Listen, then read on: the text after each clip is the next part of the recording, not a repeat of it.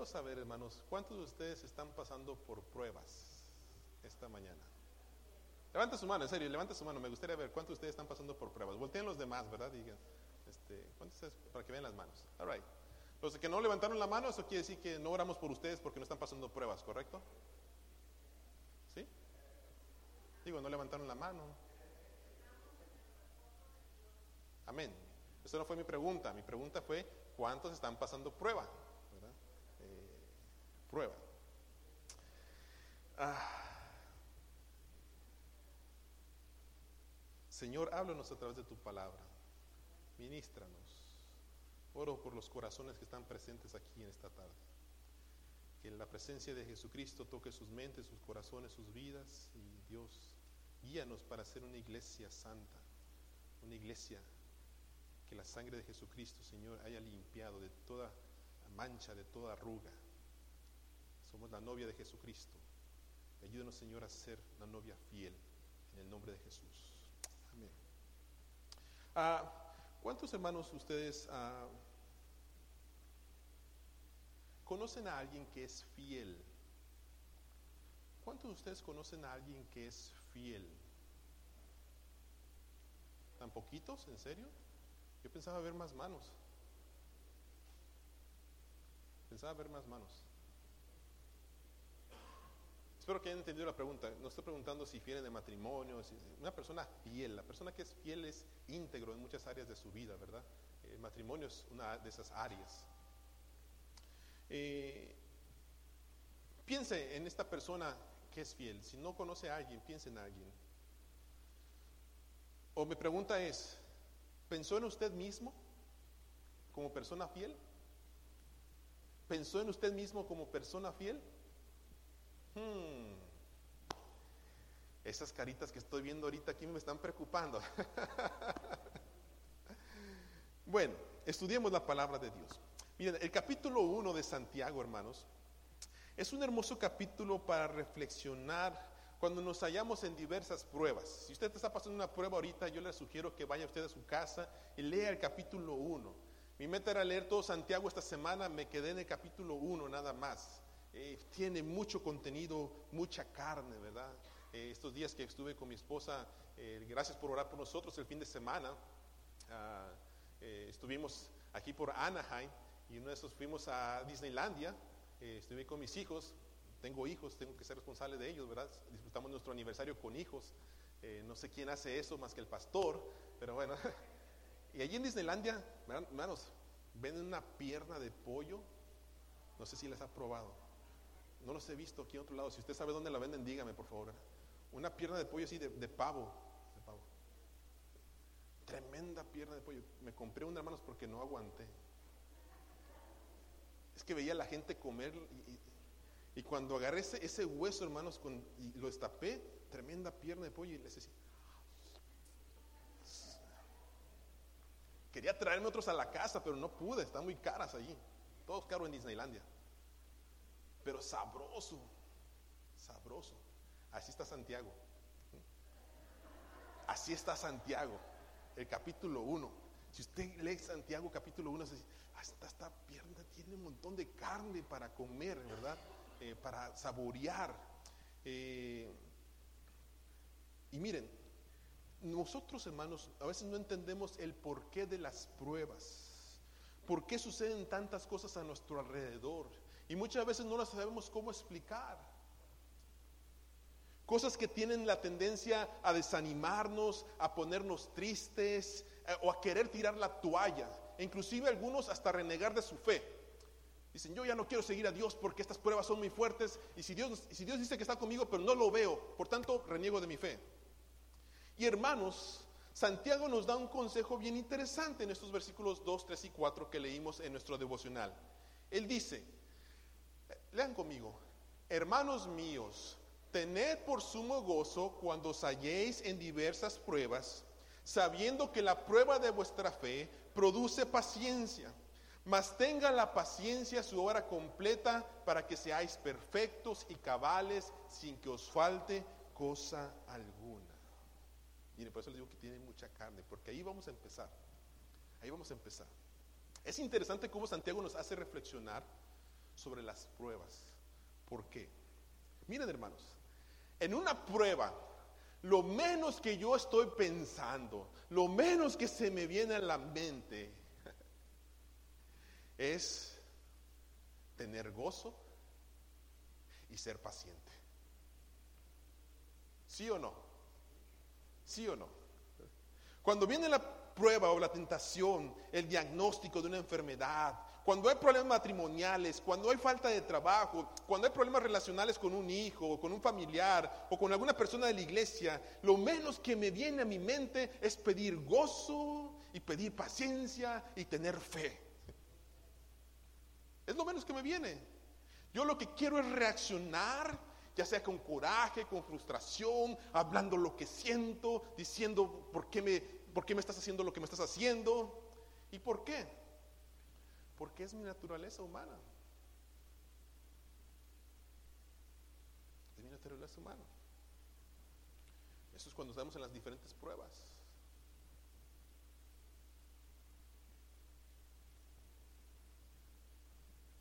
Y usted dirá, no, pastor, yo no reacciono así. Espero que no. Ahorita van a ver por qué.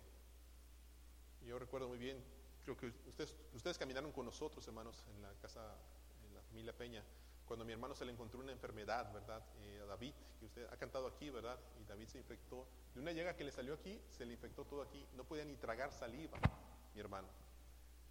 Y yo pasé por un momento, si, ustedes piensan que yo siempre estoy aquí arriba, hermanos, no, no, gracias por los que oran por mí. Ese momento yo llegué delante de Dios, Señor. Mi hermano ni siquiera podía hablarme. Señor, hermano te sirve, mi familia es pastoral, mis padres han servido por años, yo soy pastor, mi familia te sirve. ¿Por qué? ¿Por qué nosotros? Mi naturaleza. Pero miren, gracias a Dios que en Jesucristo, dice la palabra de Dios, 2 Corintios 5, 17, somos nuevas criaturas, ¿verdad? Y somos templos del Espíritu Santo. Por tanto, no podemos reaccionar como antes cuando no conocíamos a Cristo. Eso es importante recalcarlo. No podemos reaccionar como antes cuando no conocíamos a Cristo. Pero yo le puedo decir en esta mañana claramente a usted, si usted anda ahorita con un genio, ¿verdad?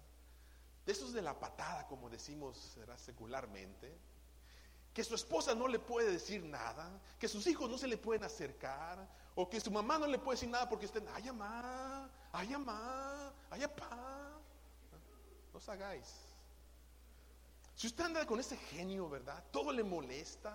Si la luz es blanca, si la luz es amarilla, porque hay viento, porque no hay viento, porque hay aire acondicionado, porque no hay aire acondicionado. Si está soleado, si está lloviendo. Si usted anda así ahorita, le puedo asegurar, y no me equivoco, le aseguro que usted no está orando y no está leyendo la palabra de Dios. Se lo aseguro. No tengo temor a equivocarme. Se lo aseguro. No está orando y no está leyendo la Biblia como debería. ¿Por qué? Porque cuando estamos orando, hermanos, estamos conectados al Espíritu de Dios. Y dice la palabra en Colosenses 3:15, la paz de Dios que gobierna mi corazón gobierna mi mente, el Espíritu de Dios, el fruto está sobre nosotros, que es amor. ¿Sí se lo saben o no? Cambio el mensaje. Amor. Ay, no, no, no. Otra vez, a ver. Amor.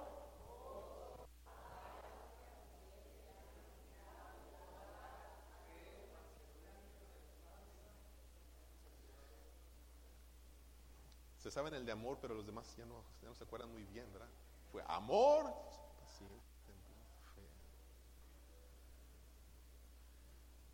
Lea Efesios, lea Gálatas. El fruto del Espíritu es una realidad en nuestras vidas. Cuando estamos conectados al poder de Dios en su Espíritu y estamos leyendo y estamos orando. No, no, se me defienda, ¿ok? No se me defienda esta mañana. No, no, pastor, es que usted no sabe mi situación. Es que usted no sabe el marido con el que me casé, pastor. Tuviera el marido con el que me casé, pastor, usted diría diferente. ¿Quién puede estar feliz y con paciencia con este marido? Pero ¿qué nos dice Santiago? hermanos míos, hermanos míos, tened por sumo gozo cuando os halléis que en diversas pruebas, sabiendo que la prueba de vuestra fe que más tenga la paciencia, dice que su obra completa, para que seáis perfectos, o sea, maduros, cabales, íntegros, sin que os falte cosa alguna. Dígale, pregúntele a su hermano, ¿tienes paciencia? Pregúntele, por favor.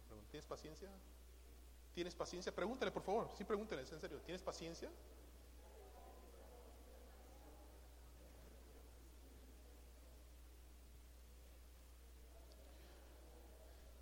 Miren, les voy a enseñar algo esta mañana, ¿ok?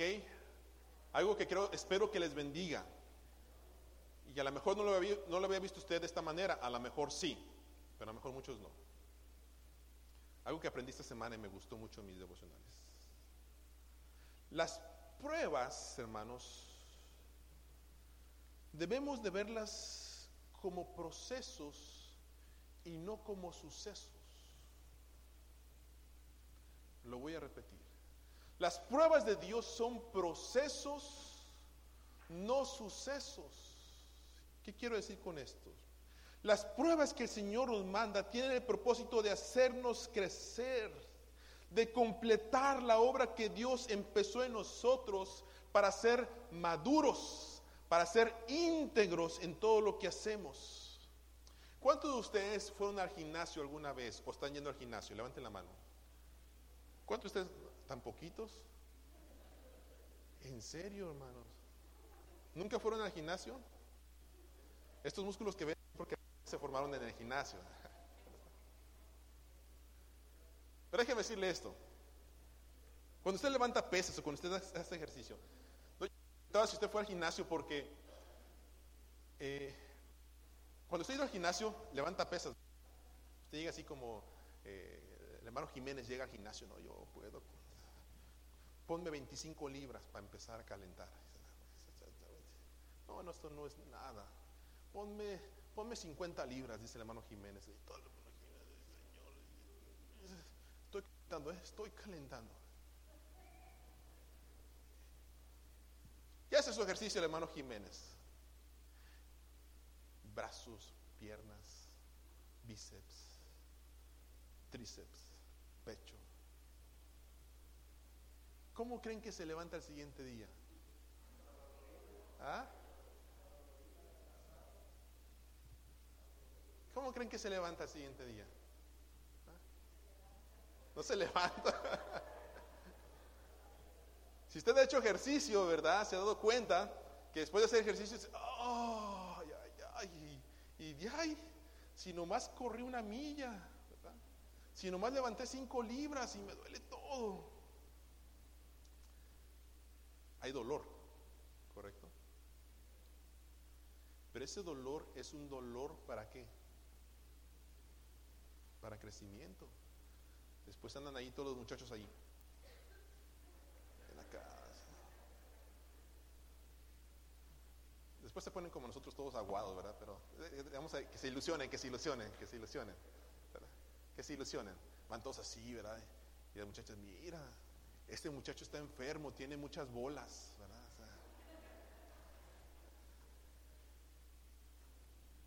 pero cuando el músculo sana, hermanos, es más fuerte. Cuando el músculo sana es más fuerte. Y entonces ahí están, dale, dale, dale, dale, dale. Entonces, hermanos, mire, cambie su perspectiva de las pruebas que le están pasando esta mañana a usted. Cambie su perspectiva. Véalas como proceso de cómo Dios quiere transformar su mente, su corazón, su vida y hacerlo más maduro en las cosas del Señor, hacerlo más íntegro, hacerlo crecer. Y no simplemente como, otra vez, y ahora esta, ay no, esto no lo puedo creer. Las pruebas de Dios son procesos, no sucesos. Pero pastor, ¿qué hago cuando las pruebas son bien difíciles? Porque hay unas pruebas, hermanos, que sí son muy difíciles. Hay unas pruebas muy difíciles. Entonces dice Santiago, dice, bueno, hermanos de Downey. Yo les quiero recomendar esto, versículo 5, leamos todos juntos. Y si alguno, no, no, no, están leyendo muy feo, otra vez. Todos juntos, y si alguno de vosotros tiene falta de sabiduría, pídala a Dios, el cual da a todos abundantemente y sin reproche, y le será dada. Pastor, es que la prueba está bien difícil, no sé qué hacer. Entonces Santiago viene y nos dice esta mañana, usted y a mí, y si alguno de vosotros tiene falta de sabiduría, en el, en el griego no está asumiendo que a lo mejor le hace falta poquito, no, está asumiendo que le hace falta sabiduría. Y dice, entonces, pídala a Dios. Dice, el cual da al pastor para que usted venga y le pregunte, le dé consejos y usted sepa qué hacer. ¿No? El cual da al psicólogo, al doctor, al ministro de alabanza. No. El cual da, dice que, a todos, a todos los que están aquí. ¿Y cuánto les da, hermanos? ¿Un poquito? Sin ¿Otra vez vienes a pedirme sabiduría? Ay, Carlos, no entiendes tú. Sin reproche, ¿no? Gracias a Dios por nuestro Señor, ¿verdad? Sin reproche, Señor, dame sabiduría otra vez, por favor, no lo entiendo. Y dice, y le será dada. Pero ¿qué es la sabiduría, hermanos? Necesitamos sabiduría en nuestra forma de vivir y gracias a Dios que podemos pedirle. Miren, sabiduría. Si usted no sabe qué es sabiduría, ahí está. La sabiduría es la habilidad,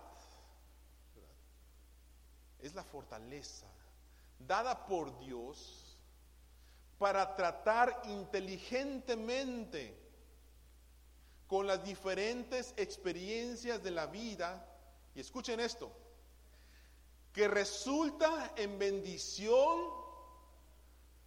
para todos los involucrados. ¿Se la sabía esa? Hmm. Hay una prueba, hay una situación y lloro, Señor, dame sabiduría y el Señor le va a dar la habilidad para ser inteligente y que esa experiencia traiga bendición para todos, traiga crecimiento. Y no traiga tristeza, traiga dolor, ¿verdad? Y que la gente a su alrededor también caiga.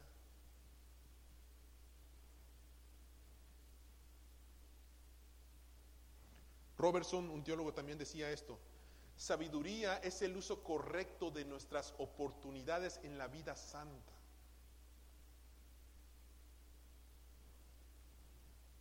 Va usted manejando. ¿Cuántos manejan aquí? Los hermanos troqueros, ¿verdad? Todos los días. Ahí me imagino que se topan con muchos samaritanos por ahí, ¿verdad? que se cruzan y ponen en peligro a los demás. ¿Cómo reacciona usted? El hermano Pete con su camión y se le mete uno. ¿Y ahí este por qué se metió? Pisándole atrás. Y con la canción, con, la, con, el, con el corito en la radio, el Espíritu de Dios está en este lugar. No os hagáis, ustedes saben de lo que estoy hablando. Porque a veces entra ¿verdad? y nos deja dominar el coraje. Entonces, no ha ido usted al supermercado y, usted va a pagar y va tranquilamente con sus cositas ahí para pagar. Y se encuentra usted con una cajera toda mustia, como decimos, toda enojona. Y parece que uno le está haciendo el favor de comprar las cosas. ¿Sí les ha pasado eso o no? Agarra la leche y 50 dólares. Entonces con su tarjeta esté pagando y a veces uno ni se acuerda del PIN, ¿verdad? Y está sacando las notitas ahí, ¿verdad? ¿Cuál es esta? ¿Cuál es la tarjeta? Ah, sí, está ahí. Apúrese, Señor, por favor, apúrese. Y usted está orando, Señor, dame gozo, ¿verdad? En medio de la prueba, dame fe, dame paciencia. No, ¿verdad? Usted está así como que le está subiendo la bilirruina. Una más y vas a ver quién es Peña, quién es González. Pero dice, Señor, dame sabiduría. el uso correcto de mis oportunidades en la vida santa. ¿Cómo cambiaría la perspectiva de esta mujer ¿verdad? si dijéramos, oye, disculpa, te veo muy frustrada el día de hoy? Mira, yo soy cristiano, voy a orar por ti, ok, Dios te bendiga. Vámonos. Y a lo mejor esa palabra puede cambiar la vida de su corazón. Y hermanos, es, es, es la actitud, ¿verdad? Es la reacción. Ya les he dicho ese, ese dicho, ¿verdad? El cristiano no solamente se conoce por sus acciones, sino por sus reacciones también. Así que cuidado con eso. Pero hermanos, hasta aquí, hasta aquí todo se escucha bien. Yo podría terminar el mensaje aquí, hermanos, pues miren, todos tenemos pruebas y vamos a orar para que el Señor nos dé sabiduría y para poder este, hacer correcto, uso correcto de nuestras oportunidades en la vida y vámonos a la casa. Amén, pastor, vámonos a la casa. Gracias, Señor, por la sabiduría. Pero no termina allí, porque Santiago nos dice, hey, hermanos de Downey, espérense, no se vayan todavía, ¿ok? Tengo algo más que decirles. Esto es importante. Por favor, pónganlo en su mente. Y miren lo que dice versículos 6 al 8. ¿Listos? Dice, pero pida, estamos hablando de la sabiduría, ¿ok?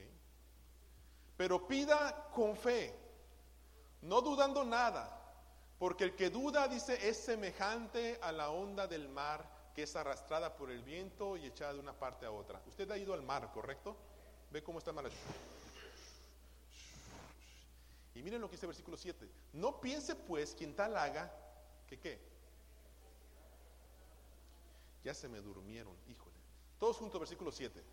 No piense pues quien tal haga que recibirá cosa alguna del Señor. Y luego versículo 8 dice, el hombre de doble ánimo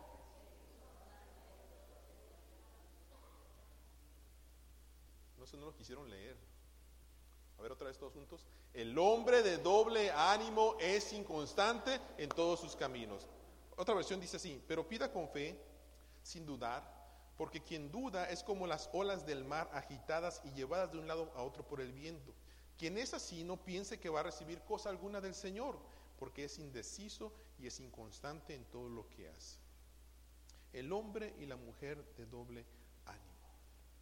Este versículo me llamó mucho la atención y estuve meditando varios días en la semana sobre este pasaje, doble ánimo, doble ánimo. Yo dije, yo tengo que predicarle esto a los hermanos, porque Santiago, hermanos, en esta mañana nos está dando la razón por la cual usted y yo a veces no podemos vencer las pruebas. Él nos está dando la razón, ¿verdad? Eh, o, el mensaje por la cual usted y yo, nuestra fe no crece y no se desarrolla. Y Él dice, es porque, dice, ustedes son personas de doble ánimo. ¿Qué es eso, pastor? Veamos. ¿Ama usted a Dios? Como cinco nada más. ¿Pablito amas a Dios? Hermano Jiménez ama a Dios. Hermano Pita ama a Dios. Sí. Joshua amas a Dios. Sí. Ruthie amas a Dios. Jorge ama a Dios. Stephanie, ¿amas a Dios? Sí. ¿Aman a Dios? ¿Es fiel a Dios? Ya dijeron menos amén.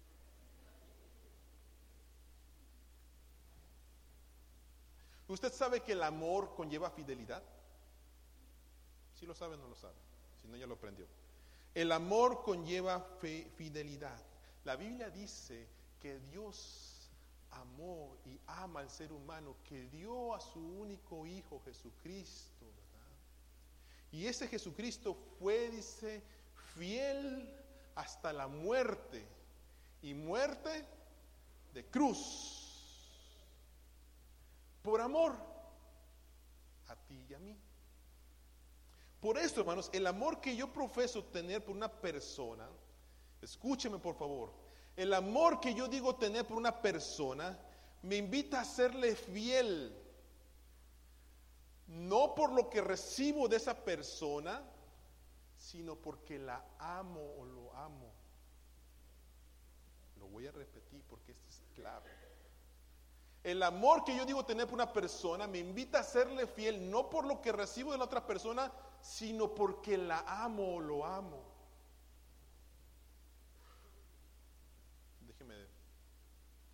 desmenuzarlo un poquito. Lo siento jóvenes, pero ustedes algún día lo van a entender también. Hermanos, ¿han ustedes llorado alguna vez por sus hijos? ¿Sí o no? ¿Alguna vez su hijo le ha contestado mal?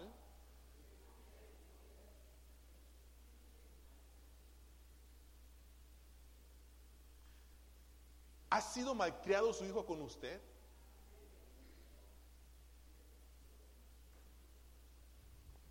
¿Dónde está mi Daniela ahí? Mi Daniela tiene ocho años, ¿verdad? Pero otro día la llevé a la escuela y íbamos a la escuela la- y la dejé allí en el drive-thru. Y, abre la puerta y se baja y le digo, adiós amor, que Dios te bendiga, bye. Se fue. Se siente feíto, ¿eh? Se siente feíto. A veces, yo sé porque está dormilada, lo que sea, pero siempre volteé y me dice, adiós papi, no, lo que sea. Pero ese día no me dijo nada, ese día se bajó y se fue. Siente feíto. Y yo le he causado dolor a mi mamá muchas veces. Ahora mis hijos me lo están causando a mí.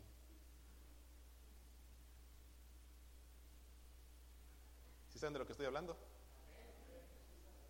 Ahora la pregunta que tengo es, ¿lo dejó de amar? ¿Ah? ¿Dejamos de amar a nuestros hijos? No, ¿verdad? Usted lo ama a pesar de. No conozco personas, hermanos, hasta el día de hoy, no conozco personas que me hayan dicho, pastor, ya no amo a mi hijo porque es bien rebelde, porque me golpeó, porque me lastimó. No conozco personas que me hayan dicho que no ama a su hijo. Me han dicho que están lastimados, que están heridos, que están frustrados y todo eso, pero no me han dicho que, que no lo aman. Conozco personas que nunca amaron a sus hijos, pero esa es otra historia. Desde el vientre, ¿verdad? Nunca amaron a sus hijos. Pero eso es otro sermón.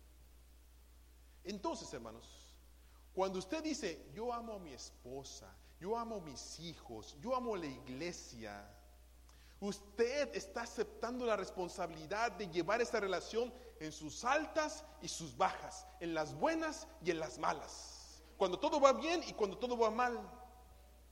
Y su fidelidad a esa persona es en todo tiempo, en todo tiempo. Qué bonito es como pastor, ¿verdad? Cuando casamos a las parejas jóvenes y la muchacha bien guapa, el joven bien guapo, ¿verdad? Qué bonito. Pero qué bonito también es ver, ¿verdad? A las parejas llegar hasta el final, ¿verdad? De sus años, agarrados de la mano, caminando, empujando el uno al otro, sosteniéndose el uno al otro ahí, van caminando, ¿verdad? Los- el uno al otro allí. Yo espero llegar así con mi esposa. Que ella se apoye en mí, yo me apoyo en ella y vamos caminando los dos. Por eso hay diferencia entre amar y lujuria. Hay diferencia entre amar y lujuria. ¿Por qué, hermanos? Si usted se casó por tener relaciones sexuales, para que su papá no lo regañara, para que la iglesia no lo sentara, para que eh, la gente no dijera nada, hermanos, hoy usted es responsable de su decisión. Usted es responsable de su decisión. ¿Qué tiene que hacer entonces? Aprenda a amar. Aprenda a amar. Por eso Dios nos dijo, Dios es amor. ¿Qué necesita usted? Pídale a Dios amor. Por su esposa, por su esposo, por sus hijos. Por eso, hermanos, cuando yo digo, amo a Dios, mi fidelidad es a Él, no porque me bendiga. Ojo, mi- cuando yo digo, amo a Dios, mi fidelidad es a Dios, no por lo que me da, sino porque amo a Dios y porque Él me amó primero a mí. ¿Ok? ¿Estamos bien, hermanos? ¿Estamos en el mismo canal? Ahora, el problema aquí está en esto. El problema está aquí es si usted es una persona de doble ánimo. Si usted es una persona de doble ánimo, este es el problema. Una persona de doble ánimo, hermanos, es esto. Es una persona que tiene doble lealtad. Es una persona de doble corazón. Es una persona que duda de no saber qué es lo que quiere. Está dividida en su mente. Está como esa novela que vieron ustedes. dos mujeres y un camino.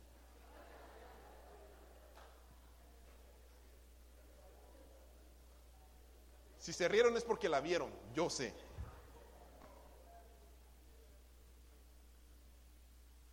Esa es una persona de doble ánimo. Sabe que tiene que seguir un camino, pero ¿cuál sigo?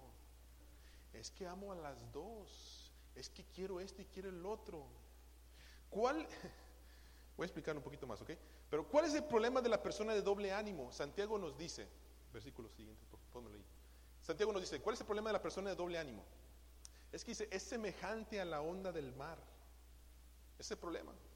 Eres arrastrada por el viento y echada de una parte para otra. Por tanto, dice, no pienses, si eres una persona de doble ánimo, que vas a recibir cosa alguna del Señor. Porque eres inconstante en todos tus caminos.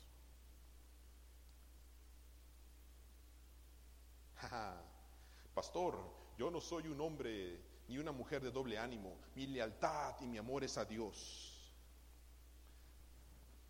Agarres los pantalones bien. No se agache, ¿ok?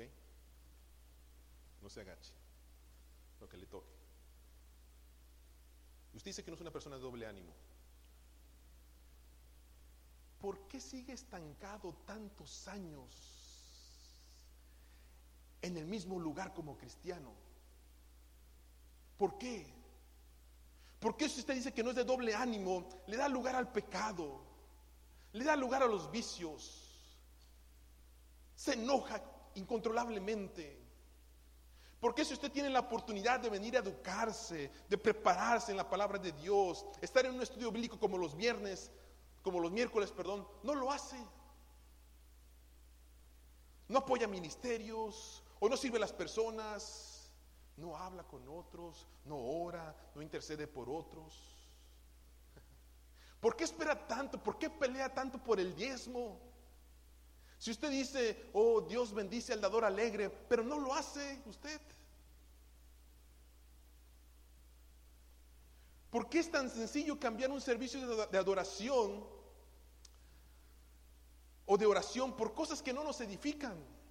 Y no me refiero que no tome vacaciones, no me refiero que usted no falte un domingo con su familia porque va a salir, va a tomar vacaciones. No me refiero a eso, me refiero cuando lo hace constantemente. Y pierde su sentir de adoración. Miren hermanos, ¿dónde está nuestra supuesta lealtad que decimos tener a Dios? Pero no hay hambre de Dios, no hay pasión, no hay lectura de su palabra, no hay oración. Nos hemos hecho cristianos domingueros nada más. No nos alentamos, no nos vemos entre semana. Algo no está bien, algo no está bien. Les extrañé el día viernes, ¿sabía usted? Pero estuvimos orando por usted. Y lo único, lo único que me consuela, el día, viernes tuvimos una oración, para los que no saben, de 7 a 10 de la noche. Y estuvimos orando por los diferentes departamentos. Y, hubo como, como 30 personas cuando mucho de una iglesia que somos, como decía. Y extrañé a varios de ustedes. Lo único que me consuela en mi corazón es pensar que usted no vino porque realmente tenía algo más importante que hacer que orar. Es lo único que me consuela, digo yo. Y usted diga, pastor, yo tengo una buena razón por la cual no debo de ir al templo para orar. Pero mi pregunta es, hermanos, ¿Cómo queremos que sucedan cosas grandes? ¿Cómo queremos que el avivamiento de Dios se derrame en nuestra iglesia? Que transforme vidas, que cambie corazones, que nuestra comunidad sea transformada por la luz que refleja esta iglesia. Que cuando venga la gente eh, pecadora aquí a la iglesia puedan sentir la presencia de Dios derramándose sobre sus corazones. Si no hacemos el esfuerzo, oh hermanos, me dolería mi corazón y no me lo diga, por favor. Si yo sé que mientras que nosotros orábamos en la iglesia, usted estaba viendo casos cerrados o viendo una película. Ay, pastor, ya está tirando piedras. Qué resentido es usted. ¿Eh? Estoy leyendo sus corazones. no, hermanos, no. No estoy resentido. Es lo que la palabra de Dios nos está diciendo en, este, este, en esta mañana. Es que somos personas de doble ánimo. Eso es lo que nos está diciendo el Señor a nosotros no, doble lealtad. No sabemos qué es lo que queremos. Queremos que Dios nos bendiga, que nos use, que nos multiplique, que nos dé un anexo, que nos dé niños, que nos dé jóvenes consagrados a Dios. Pero no estamos dispuestos a dejar muchas otras cosas. No hay sacrificio. Es más, me di cuenta, me di cuenta esta, esta, semana porque alguien me dijo, pastor, no voy a ir a la iglesia este domingo. Y me di cuenta de algo, hermanos, que me preocupó. Se los digo de mi corazón como pastor suyo. Si uno está enfermo, si uno está con necesidad en el corazón, no es un buen lugar para ir a la iglesia el domingo y decir, hermanos, tengo esta necesidad, estoy enfermo, oren por mí. No es un buen lugar porque oramos que la presencia de Dios se derrame sobre nosotros en este lugar. Y oramos que cada uno de los que estamos aquí podamos sentir su presencia. Y cuando oramos en el altar, que las personas sean salvas, sean sanadas y se levanten con fe. Que nuestros niños sean fortalecidos y librados del poder del enemigo. ¿No oramos por eso? ¿Sí o no? ¿Están aquí o eso me fueron? Pero hemos cambiado eso. Pastor, no voy a ir porque estoy enfermo tengo muchos problemas, mejor me quedo en mi casa. Yo, yo, yo, leo la palabra de Dios, yo, me imagino la multitud que seguía a Jesús. A ellos no les importaba si tenían que dejar la casa, el trabajo. Ellos estaban necesitados y seguían a Jesús a donde quiera que iban. Y lo esperaban. ¿Sí o no? ¿Sí ha leído la Biblia? En los hechos dice que la iglesia estaba orando. La iglesia estaba orando.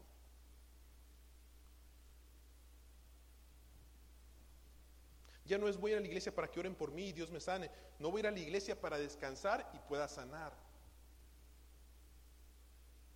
Por eso me da gusto ver, yo les decía esta mañana, por eso pensando en esto, me da gusto ver personas como nuestra hermana Jorge, con sus pocas fuerzas, está aquí en la casa de Dios yo digo, Señor, permíteme ser así. Cuando esté, cuando esté viejito, cuando ya mis fuerzas no sean las mismas, permíteme siempre venir a tu casa a alabar tu nombre. Porque doy gracias a Dios, hermanos. Si tenemos algo que agradecer a Dios, es que tenemos un lugar donde nos podemos reunir tranquilamente, se puede relajar usted, tenemos aire acondicionado, no estamos en el sol, podemos alabar a Dios, podemos escuchar su palabra tranquilamente sin que nadie nos moleste.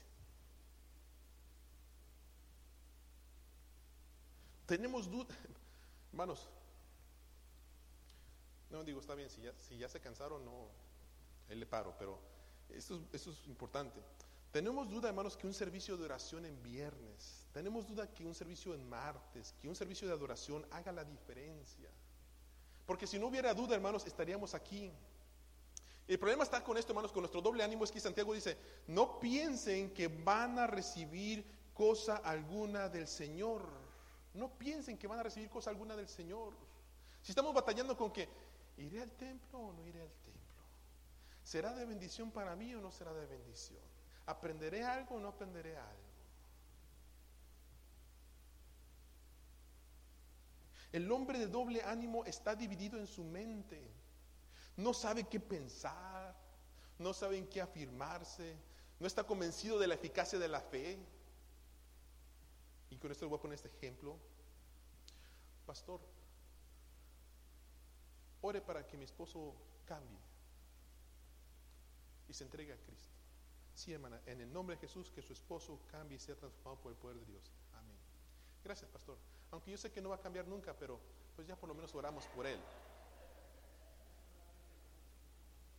¿Sí o no? ¿Sí o no? Señor, que tu gloria se derrame sobre este lugar en el nombre de Jesús. Oramos bien fuerte los domingos y cantamos y toda la cosa. Pero en la semana no nos vemos.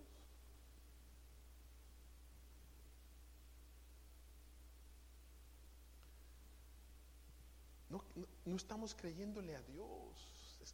quiero que, no, hermanos, si puedo ponerles en su mente el día de hoy por lo menos, no le estamos creyendo a Dios. nuestra fe no es constante está siendo de doble ánimo. Vamos, somos como el mar aquí, para allá, para aquí, para allá, para aquí, para allá. Y así no funciona. Si nosotros decimos, Señor, este año es para Cristo y este año en el nombre de Jesús, la comunidad va a saber que estamos aquí y vamos a predicar tu nombre, mi familia va a ser transformada y estoy haciendo mi parte. Les mandé un texto que decía el viernes para invitarlos a orar. Velad y orad. ¿Sí o no? ¿Y quién lo dijo? ¿El pastor? No, lo dijo Jesús. El problema se agrava, hermanos, con esto porque el doble ánimo en, las palabras originales tiene una doble connotación que es una doble cara. Y la doble cara se une con la hipocresía. Y ahora la pregunta que yo tengo es, ¿queremos ser una iglesia hipócrita nosotros? Nada más, gracias hermano Sotero. ¿Queremos ser una iglesia hipócrita nosotros, hermanos? No, no, no, no estamos en el mismo canal. Definitivamente no. ¿Queremos ser una iglesia hipócrita nosotros? No, hermanos, no. No. Digo, ya se los dije suavecito, ya se los dije fuerte, ya se los grité casi. No sé que me ponga a bailar aquí.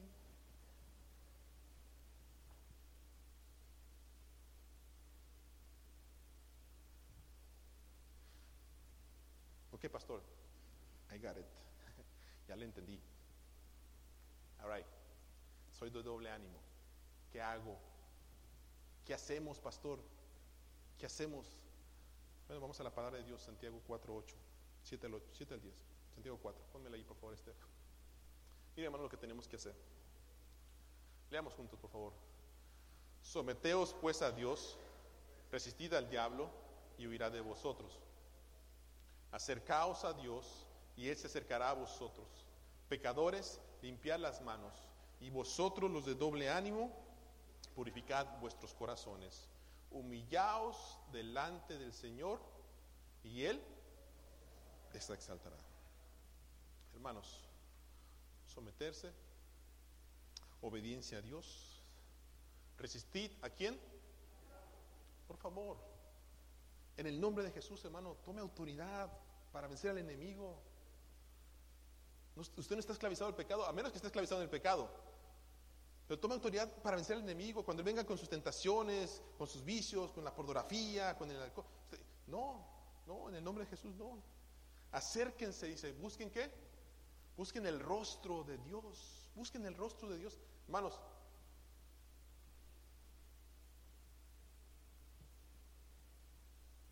necesitamos personas guerreras en oración.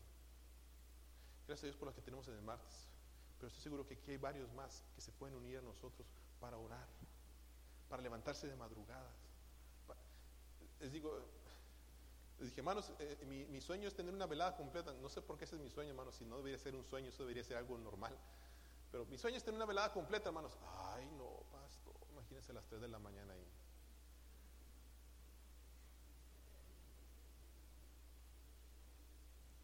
Y una cosa, a las 3 de la mañana el enemigo está trabajando. Nuestros pastores García, ustedes se acuerdan ahí, pastores de Corona, mientras que él iba a dejar a su esposa a las 4 de la mañana a su trabajo, están, este, eh, esperando un alto y un borracho por atrás llegó, los chocó y los mató los dos.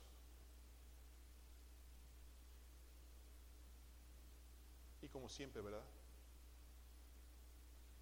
La persona que está alcoholizada nunca muere, ¿no? ¿Quién sabe por qué? Dice la palabra de Dios, acérquense, busquen su rostro, limpien sus manos, confiesen sus pecados, hermanos. grupo de alabanza, por favor, ¿verdad? Confiesen sus pecados. No se paren aquí a ministrarnos si están mal con el Señor. No, líderes, ¿verdad? No ministren si andan mal con el Señor. Yo no quiero seguir a otro ciego. Me voy a caer en el hoyo con usted. Yo quiero seguir a Cristo. Y quiero ver a Cristo reflejado en usted. Purifiquen su corazón. ¿Qué significa esto? Démosle la lealtad a Dios. Tome conciencia. Responsabilícese sea fiel. Y si usted dijo en esta mañana, yo amo a Dios, levántese y dice, Señor, yo te amo. Y perdóname si mi corazón está aquí. Hoy sí te, prometo que yo voy a hacer las cosas bien delante de ti porque te amo. Pero no lo, si algo tenemos importante es esto, no lo hacemos solos. Quiero que capte eso, no lo vamos a hacer solos, lo hacemos con el poder del Espíritu Santo. Si usted sale a este lugar tratando de hacer, oh sí, ya, ya, por Carlos Peña, ahora sí va a ser un buen cristiano. No, hermano, ya está arruinado. Por eso dice la Biblia, humillaos delante del Señor. Esa es la clave, hermanos. Esa es la clave para nuestra iglesia. La clave no es el pastor, la clave no, no son ustedes, la clave es que nos humillemos delante del Señor. Dice, y Él nos exaltará. Es tiempo, hermanos, iglesia de Downey, que le demos lugar a Cristo. Amén. Es tiempo que nos levantemos como un solo cuerpo y tienen la primera, el primer desafío.